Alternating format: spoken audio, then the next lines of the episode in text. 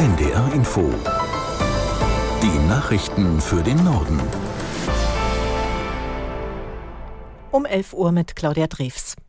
In ganz Deutschland außer in Bayern wird in dieser Woche der öffentliche Personennahverkehr bestreikt.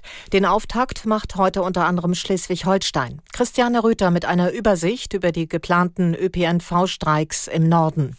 In Schleswig-Holstein hat Verdi die Beschäftigten der privaten Busunternehmen zu einem gleich fünftägigen Warnstreik aufgerufen, also von heute bis Freitag. Ausgenommen ist der städtische Busverkehr in Kiel, Lübeck, Flensburg und Neumünster.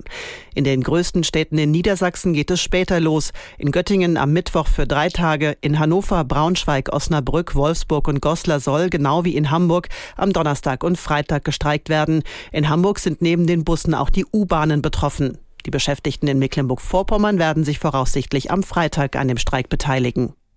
Als letztes NATO-Mitglied soll Ungarn heute den Beitritt Schwedens zu dem Militärbündnis ratifizieren. Das ungarische Parlament kommt am Nachmittag zu seiner ersten Sitzung nach der Winterpause zusammen.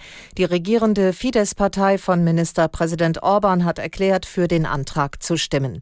Widerstand gab es zuletzt, weil schwedische Politiker Kritik am Zustand des Rechtsstaats in Ungarn geäußert hatten.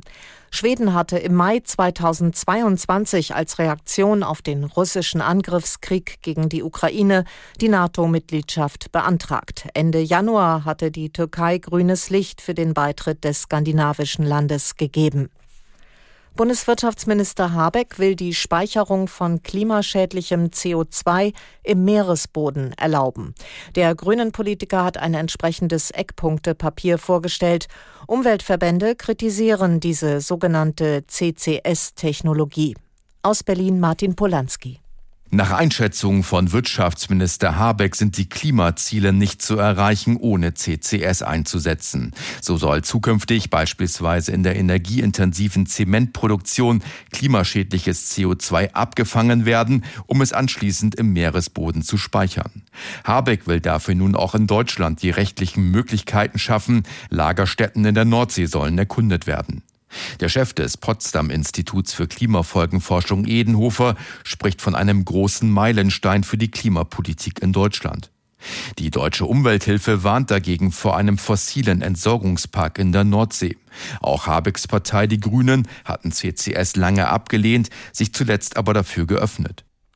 Trotz laufender Verhandlungen über eine Waffenruhe treibt Israel die Vorbereitung für eine Bodenoffensive in Rafah im Gazastreifen voran.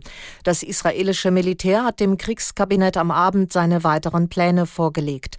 Aus Tel Aviv Benjamin Hammer. Darin soll es um die Evakuierung von Zivilisten und operative Strategien gehen.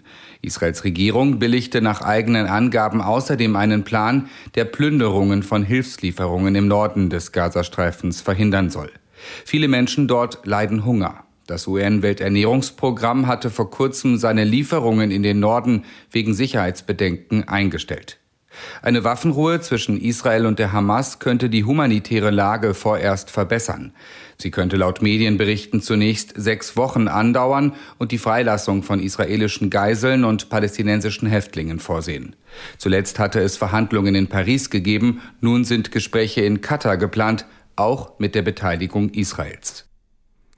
Die Ratsvorsitzende der evangelischen Kirche Fers schließt sich der Warnung der katholischen Bischöfe vor einer Wahl der AfD an.